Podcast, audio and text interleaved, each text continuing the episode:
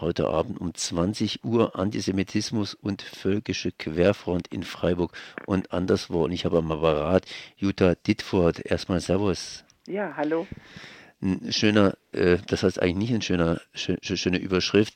In der Unterschrift heißt es hier gleich mal 71 Jahre nach der Befreiung vom NS-Faschismus breitet sich in Deutschland die größte völkisch-antisemitische und rassistische Bewegung seit 1945 aus.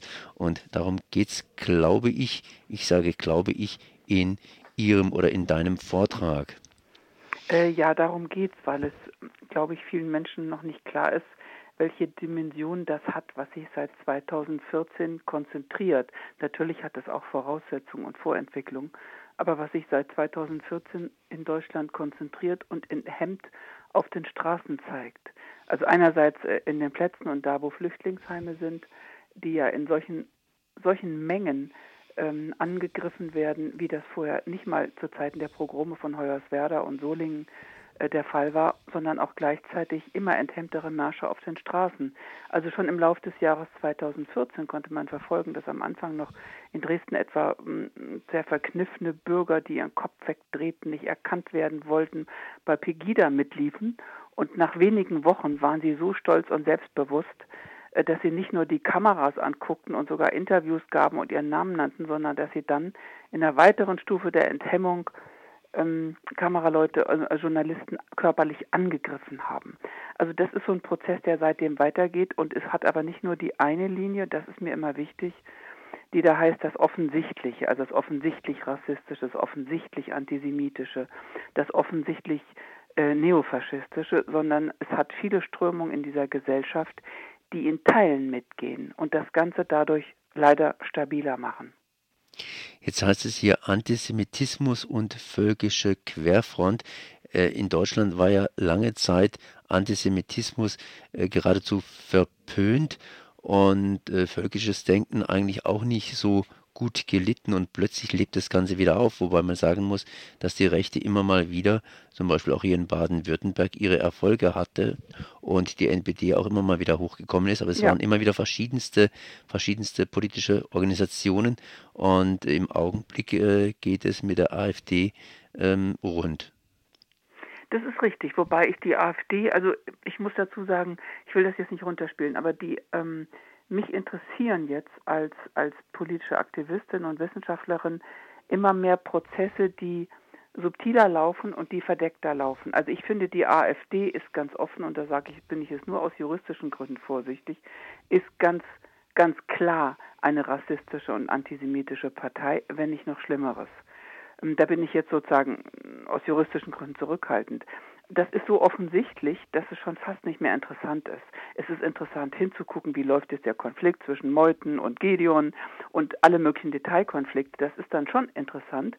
Aber ich finde es auch interessant, was ist sozusagen äh, in den Teilen der Gesellschaft zum Beispiel, was gibt es an Querfront, an völkischem Denken, an nationalem Denken in Teilen der Gesellschaft, die sich Linke nennen das erschreckt mich dann noch viel mehr. Oder was mich immer interessiert hat äh, in vielen Jahren auch der, des Bücherschreibens, sind die Gruppen, die Teile der Gesellschaft, wo man sagen kann, okay, das ist doch eigentlich nur ganz normales Bürgertum, ganz gebildetes Bürgertum. Woher kommen jetzt plötzlich rassistische Wahnideen? Oder wie die Heidmeier-Studie herausgefunden hat, eine aggressive soziale Verächtlichkeit oder ein Antisemitismus, der nicht plump daherkommt, also heutzutage sagt jeder Antisemit, den man fragt, ob er Juden hasst, sagt natürlich nein, ähm, sondern er, er verdeckt das hinter Codes und hinter Sprachregelungen.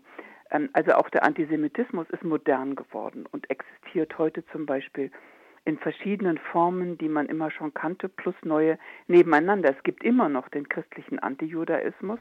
Vielleicht spielt sich sowas gerade bei der AfD ab. Es gibt immer selbstverständlich noch den rassistisch aufgeladenen und begründeten Antisemitismus, der im späten, späten 19. Jahrhundert entstand. Und dann gibt es neben dem Vernichtungsantisemitismus des Faschismus, den wir kennen, dann nach 45 all diese Formen von, von Abwehr ähm, und von auch von Philosemitismus, was ja also die übermäßige Israelliebe und dieses dieses fast fanatische Besessensein von nicht mehr kritisieren, das hat ja auch was mit mit Antisemitismus zu tun, nur eben verkehrt rum. Und dazu kommt jetzt neuerdings eine Form des Antisemitismus, die in Teilen, ich betone in Teilen ähm, der Linkspartei, ich betone in Teilen ähm, antiimperialistischer Bewegungen, ähm, sich verbreitet, die wir nennen antizionistischen ähm, Antisemitismus. Also die große Ausrede ist Israel. Wenn man den Menschen die sich da antisemitisch äh, äußern, aus dieser Ecke zum Beispiel das Beispiel Israel wegnimmt und sagt, pass auf, heute Abend reden wir nur über Deutschland und den Antisemitismus hier und sie haben plötzlich kein Israel mehr vor sich, dann können die manchmal gar nicht mehr argumentieren. Das heißt, jedes Verbrechen des israelischen Militärs, jede Schandtat dieser schrecklichen Regierung von Netanyahu wird dann aufgeblasen zu etwas das ist alles Israel. Israel sind alles Juden. Alle Juden sind Zionisten und das ist das Weltjudentum und die haben die berühmte jüdische Weltmacht. Also da kommen plötzlich die ganzen alten antisemitischen Klischees wieder raus, nur mit anderen Färbungen. Das heißt, eine relativ komplizierte Geschichte. Ja. Ein Pilz, der aus dem Boden schaut, aber ein ganz, ganz tiefes Geflecht mit sich rumschleppt. Ähm, ist es nicht vielleicht positiv, dass der Pilz jetzt aus dem Boden rausschaut, dass man in die Diskussion reingeht und eine sehr komplizierte Diskussion eben über Antisemitismus und völkisches Gedankengut führen kann? Oder ist es ganz einfach, äh, ja? Hm. Interessante Frage. Ähm, es gab ja eine lange Phase, also ich kann jetzt nur, ich nehme mal ein Beispiel, sonst wird es zu, zu, zu ausufernd. Hier im, im, im, Frankfurter Stadtparlament, in dem ich ja jetzt seit 15 Jahren ungefähr ähm, gewählt bin, äh, gab es eine Verständigung zwischen großen Parteien und den größeren Medien in der Stadt, dass man die Nazis, die es im Römer gab, im Römer ist das Rathaus, am besten dadurch bekämpft, dass man sie, sie verschweigt. Aber in diesem Verschweigen wuchsen die verschiedenen neofaschistischen und rassistischen und völkischen Spielarten. Jetzt haben wir insgesamt schon 14 äh, etwa Stadtverordnete von 93, die so drauf sind.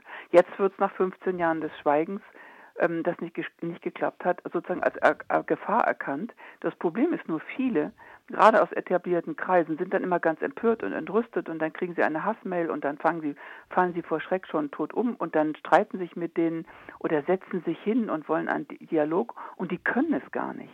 Das heißt, es gibt praktisch in dieser Gesellschaft in weiten Teilen keine wirkliche Einübung in intelligente Auseinandersetzungsformen, wie man überhaupt zum Beispiel mit gebildeten Antisemiten und gebildeten Rassisten redet. Das haben die gar nicht drauf. Das heißt, in diesen langen Jahren der, äh, des Nichtverhaltens, was man so übermäßig schlau fand, haben sie die einen gewachsen und die anderen sind ziemlich hilflos. Und ich erlebe eigentlich nicht, ich erlebe sehr, sehr selten, dass in bürgerlichen Kreisen jemand ist, der sich nicht linker Mensch nennt ähm, und das richtig gut macht.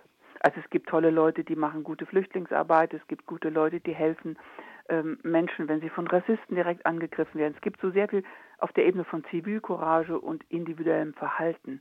Aber als politische Kritik ist der Kampf gegen Antisemitismus unterentwickelt. Das ist ein Problem. Natürlich muss er geführt werden. So gesehen ja. Jetzt hat man äh, praktisch nach 33 versucht, die, nicht nach 33 hat man es nicht versucht, sondern vorher halt eben die Nationalsozialisten damals einzubauen binden, das ist ziemlich in die Hosen gegangen. Ähm, ist sowas Ähnliches heute wieder zu befürchten? Wann sind die denn eingebunden worden?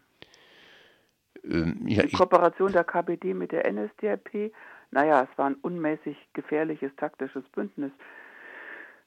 Die Feigheit, die Wahl von Hindenburg, auch durch die SPD, ja, ob man das als Einbinden bezeichnen kann, das weiß ich wirklich nicht, nein. Aber man kann ja immer denjenigen, die man da kritisiert aus der Zeit bis 33, immer noch zugute schreiben, dass sie noch nicht genau wussten, was als, was als deutscher Faschismus auf sie zukommen würde. Die Erfahrung gab es nicht, jetzt haben wir die Erfahrung. Was würden Sie da als Rezept äh, vorschlagen? Wem? Ja, ganz einfach den Linken beziehungsweise überhaupt, wie man mit den, äh, mit den Rechten umgehen soll, das heißt mit dem neuen Antisemitismus und dem völkischen Gedankengut? Also ich kann, ich bin eigentlich nicht gut im Rezepte ausstellen. Das, ähm, ich will vielleicht nur zwei Beispiele sagen. Also der Linkspartei würde ich empfehlen, die Querfront rauszuschmeißen. Äh, da gibt es Namen wie Dieter Dehm und ähm, Heike Hensel und Wolfgang Gerke und vielleicht auch Sarah Wagenknecht. Das werden sie natürlich nicht tun. Aber dann hätte man wenigstens den Streit mit einer reformistischen Partei Und das ist schon ein anderes Niveau. Den Streit kann man ja gut führen und den kann man auch inhaltlich führen.